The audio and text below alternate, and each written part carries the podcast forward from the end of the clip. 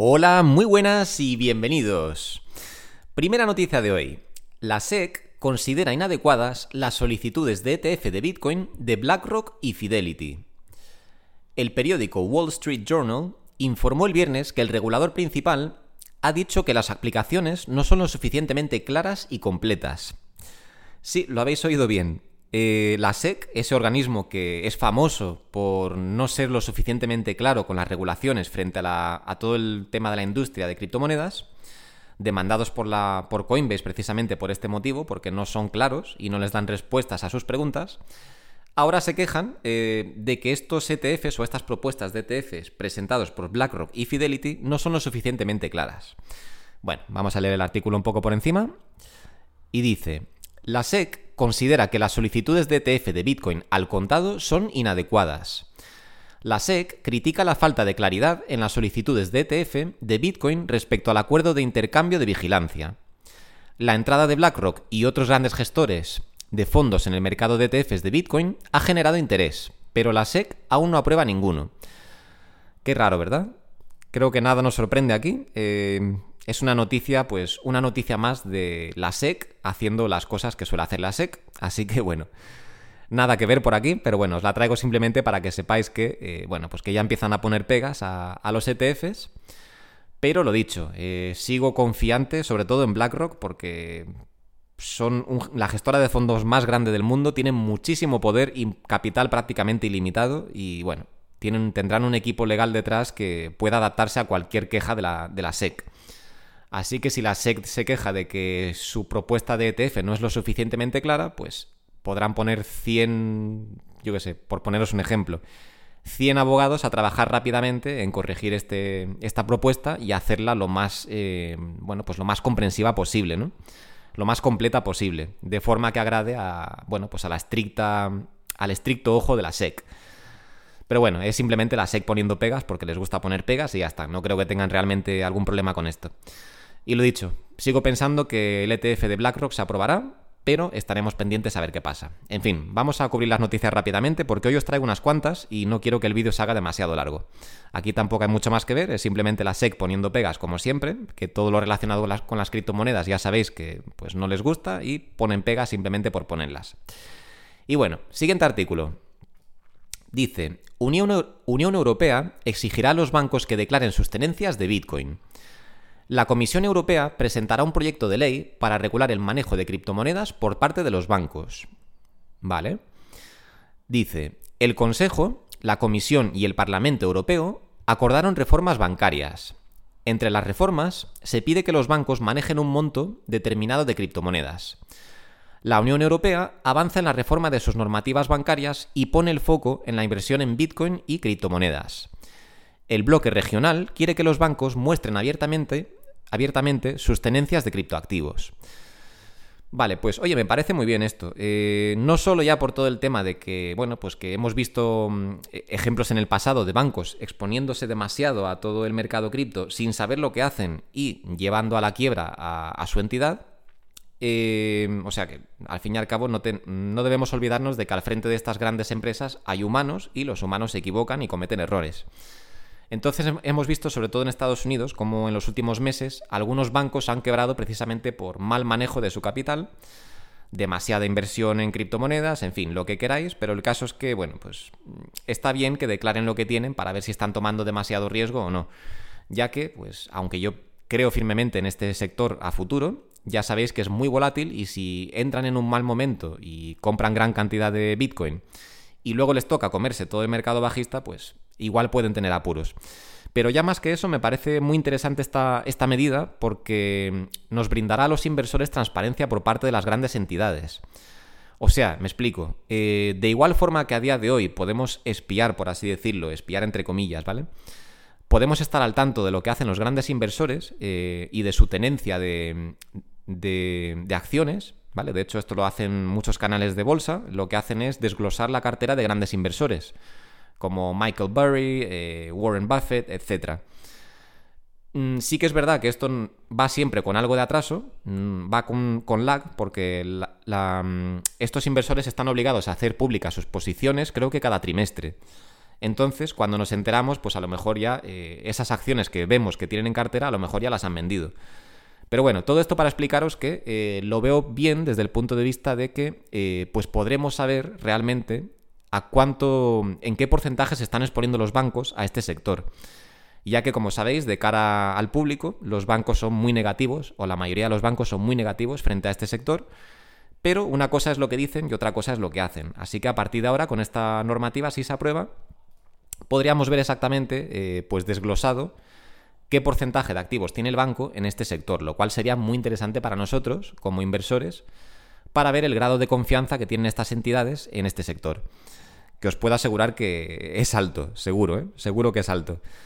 Y lo dicho, de momento, aunque muchas entidades y grandes empresas, fondos de inversión, etcétera, crean ciegamente en este sector y quieran invertir, muchos de ellos no pueden simplemente porque no existe la infraestructura con la seguridad que se requiere por parte de estas grandes empresas. Pero eh, en el momento que tengamos regulación y tengamos ETFs al contado, etcétera, entonces mm, todo este capital fuerte, eh, todos estos bancos, fondos de inversión, etcétera, se sentirán mucho más cómodos eh, entrando a este sector.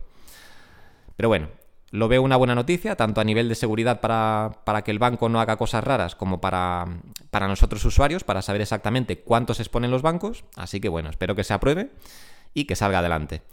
Y siguiente noticia.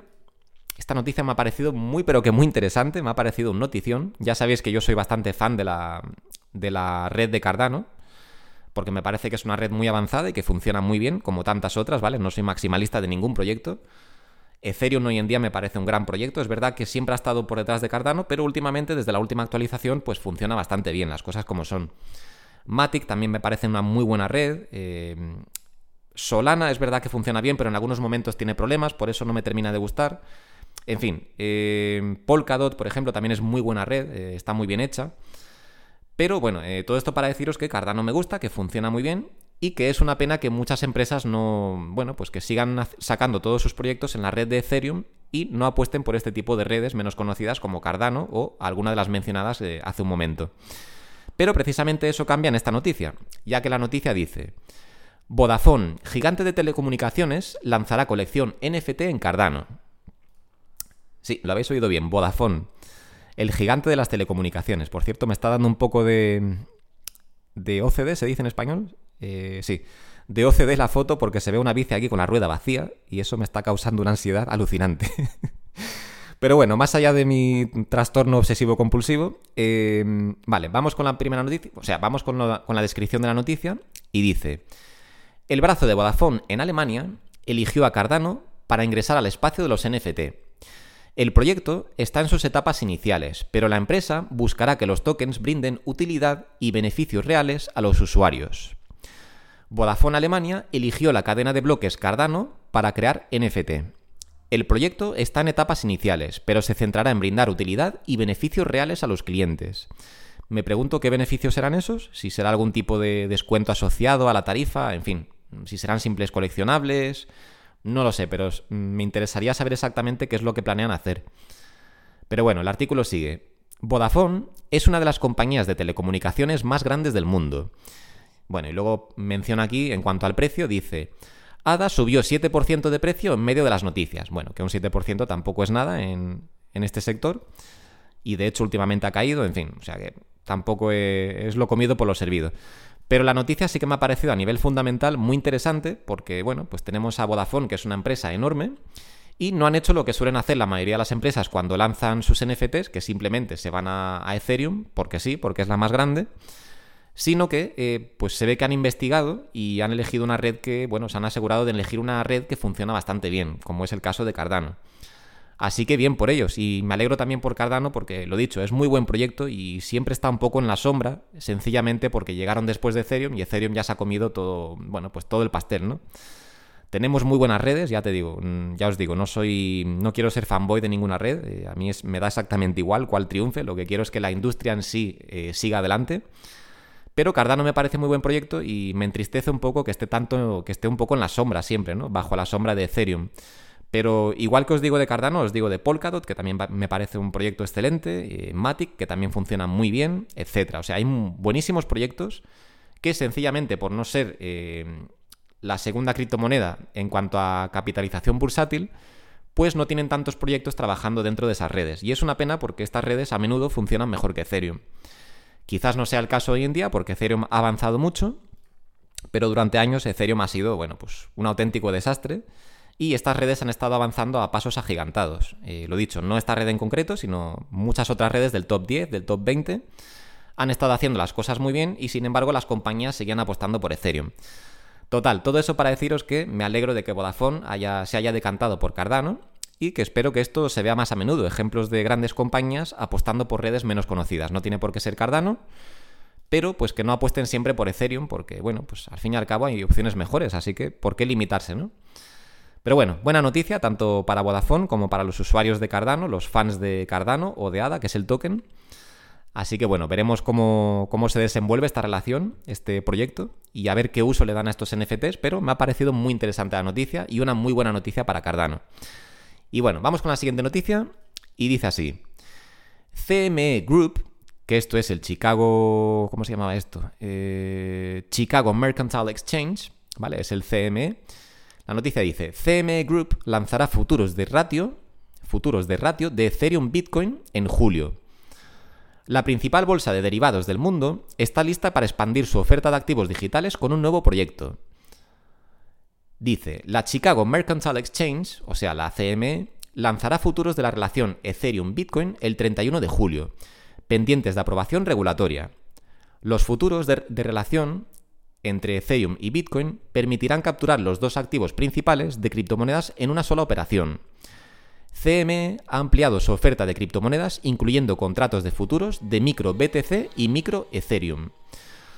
Vale, eh, esto no llego a entender muy bien si funciona como en Forex, que es un, un par de divisas y es una lucha entre las dos, o sea que cuando, o sea que el gráfico va al alza si una sube y la otra cae, por ejemplo o si al comprar estos futuros estás directamente invirtiendo en las dos monedas. Creo que es lo segundo, creo que compras el futuro y estás apostando por la dirección que tomen las dos monedas, lo cual, bueno, pues tiene sentido ya que todo el mercado cripto se mueve en tándem prácticamente.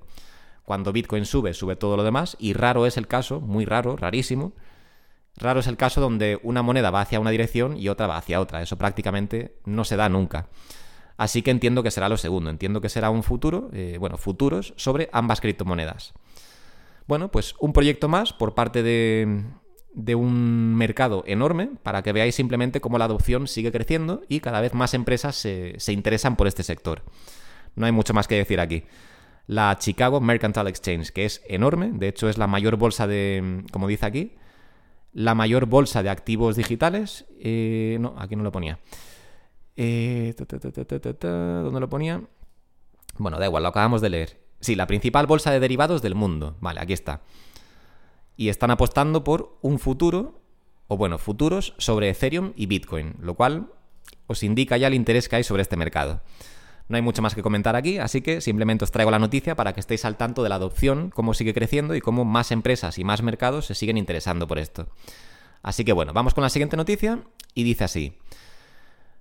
Presión bajista para altcoins Celsius venderá 170 millones de dólares en criptos para adquirir más Bitcoin y Ethereum. Vale, esta noticia os la traigo para que la tengáis en cuenta. Sinceramente no creo que tenga mucho impacto en el mercado esto. Es más el miedo que provoca, más que la liquidez real que, provocan estos 170 millones de dólares, que aunque es mucho dinero, pero realmente no deja de ser una gota en el océano, ¿no? Eh, al final que vendan, y además son 170 millones de dólares repartidos entre varios activos, con lo cual no creo que se note mucho en el mercado. Eh, creo que se notará más el miedo que causa la noticia que, el hecho de que vendan estos activos en sí. Pero bueno, yo cubro la noticia para que estéis al tanto y bueno, pues si mm, creéis considerable salir de alguno de estos proyectos temporalmente por, por, esta noticia, pues para que estéis al tanto. En fin, eh, total, la noticia dice que Celsius venderá 170 millones de dólares en criptos para adquirir más Bitcoin y Ethereum. Vale, vamos a ver los detalles de la noticia y dice así. El Tribunal de Bancarrota autorizó a Celsius a vender sus posiciones en activos como ADA, Matic, Sol y otras criptomonedas para acumular más Bitcoin y Ethereum, con el cual pagará a los clientes afectados. Vale, no entiendo por qué tienen que vender una para comprar otra para así pagar a los clientes cuando pueden simplemente vender todo esto y pagarles, pero bueno, entiendo que es porque el pago se tiene que efectuar en Bitcoin o Ethereum, así que bueno, me parece, me parece bien. Y la noticia sigue. Celsius venderá buena parte de sus reservas en gran cantidad de altcoins. Tribunal autorizó la medida para adquirir más Bitcoin y Ethereum. Con dichos fondos se indemnizará a los clientes afectados. La venta de esas criptomonedas podría suponer una presión bajista. Efectivamente, la palabra clave aquí es podría. Tenedlo en cuenta, no entréis en pánico simplemente porque, porque está esta noticia, porque sí, puede afectar momentáneamente al mercado o puede que realmente no pase nada. Pero lo dicho, si estos proyectos caen de precio, eh, pienso que es más por el miedo ante esta noticia que por lo que ocurra en sí, porque ya os digo, 170 millones de dólares repartidos entre varios proyectos, que aquí nombra tres, pero dice que, que hay más criptomonedas, así que no sé cuántas son en realidad, pero bueno, 170 millones de dólares a, a, dividir entre varios proyectos, pues tampoco es mucho dinero realmente, con lo grande que es este mercado. A ver, ya sabéis que el mercado en sí es pequeño, pero para 170 millones de dólares, pues es un mercado grande realmente. Es una cantidad de dinero que tampoco impacta mucho en el mercado. Pero bueno, tenedlo en cuenta por si acaso. Y dice, varias de esas altcoins fueron señaladas como valores no registrados por la SEC. Bueno, esto no sé qué tiene que ver aquí, pero bueno. Eh, bueno, pues tenedlo en cuenta, simplemente por si al final se da el caso de que esta presión, esta presión de venta afecta al precio, pues que lo sepáis, que estéis avisados de antemano de que puede pasar. Y bueno, vamos con la siguiente noticia y dice, Corea del Sur aprueba proyecto de ley para proteger a inversores de criptomonedas. Los legisladores surgen, no, la legislación, perdón, surge un año después de la infame implosión proyecto, del proyecto Terra. Ahora, los actores fraudulentos de criptomonedas podrán enfrentar prisión y severas sanciones en Corea. Me parece estupendo, de verdad. Cuanto más castigos haya para los estafadores, mejor porque es lo que se merecen al final. Si, los estafadores ven que aquí hay más estafadores engañando a la gente y que luego se van de rositas, pues eso lo único que hace es atraer a más estafadores. Así que cuanto más severas sean las consecuencias para este tipo de personas que vienen aquí a engañar a los demás, pues mejor. Pero bueno, el artículo sigue. Nueva ley de criptomonedas en Corea del Sur protege a los inversores. Permite imponer sanciones por prácticas de comercio desleal de criptomonedas. Las sanciones podrían incluir sentencia de prisión por hasta un año, que no es mucho. Si, por ejemplo, tenemos en cuenta el caso de Terra, pues no me parece mucho porque, bueno, muchísima gente ha perdido los ahorros de toda una vida por, todo el tema de, la estafa de Terra ¿no? y de Luna. Así que, bueno, mm, si el máximo es un año me parece poco. Eh, el tiempo de sentencia debería ir en función con el delito, pero bueno, veremos a ver cómo avanza esto, pero por lo menos un año pues es mejor que nada, ¿no? Y bueno, dice, la, legislación surge en respuesta a la dramática implosión de Terra. Pues sí, que esto fue un auténtico escándalo y fue lo que inició el, mercado bajista el año pasado. Así que bueno, me, parece bien, eh, lo dicho, cuanto más severos sean los países y, la ley con, con, los estafadores, pero ya no solo de criptomonedas, sino de cualquier ámbito, pues mejor. Así que me alegro por ellos.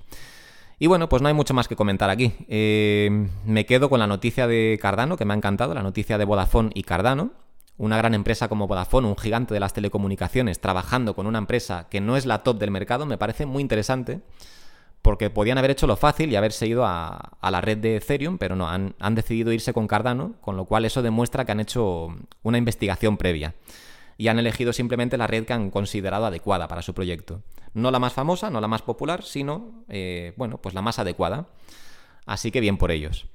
Y bueno, tened en cuenta lo de, lo de las ventas de, por parte de Celsius, porque igual impacta al mercado, pero bueno, pues, si queréis mi consejo, aunque no es un consejo de inversión, pero si queréis mi opinión, yo personalmente no me pondría a vender ahora en este momento del mercado, porque bueno, eh, pienso que estamos, bueno, pienso no, estamos claramente en una tendencia alcista y es mucho más probable que los precios sigan subiendo a que sigan bajando. Como siempre, como ya sabéis, dentro de cada tendencia alcista tenemos pequeñas tendencias bajistas y dentro de cada tendencia bajista tenemos pequeñas tendencias alcistas. Así que, aunque yo opine que estamos dentro de una tendencia alcista, pues eh, vendrán más caídas por el camino, claro que sí. Quizás eh, la venta por parte de Celsius de estos 170 millones causen una pequeña caída, quién sabe. Yo os lo traigo simplemente para que lo tengáis en cuenta, pero yo personalmente no me preocupo por eso y sigo dentro de mercado y no hago ninguna venta porque, bueno, ya queda poquísimo para el halving y paso de arriesgarme a vender mm, para ganar a lo mejor un 5 o un 10% y que el mercado suba y me quede fuera. O sea, eso me da pánico. Quedarme fuera del mercado me da total pánico. Así que prefiero quedarme de, brazos cruzados y no hacer nada. Y si el mercado cae temporalmente, pues oye, que caiga y ya subirá otra vez. Si prisa no hay. En fin, no me enrollo más. hasta aquí las noticias de hoy. Como siempre, muchas gracias por escucharme, que tengáis un fin de semana estupendo y nos vemos en el siguiente vídeo. Un saludo.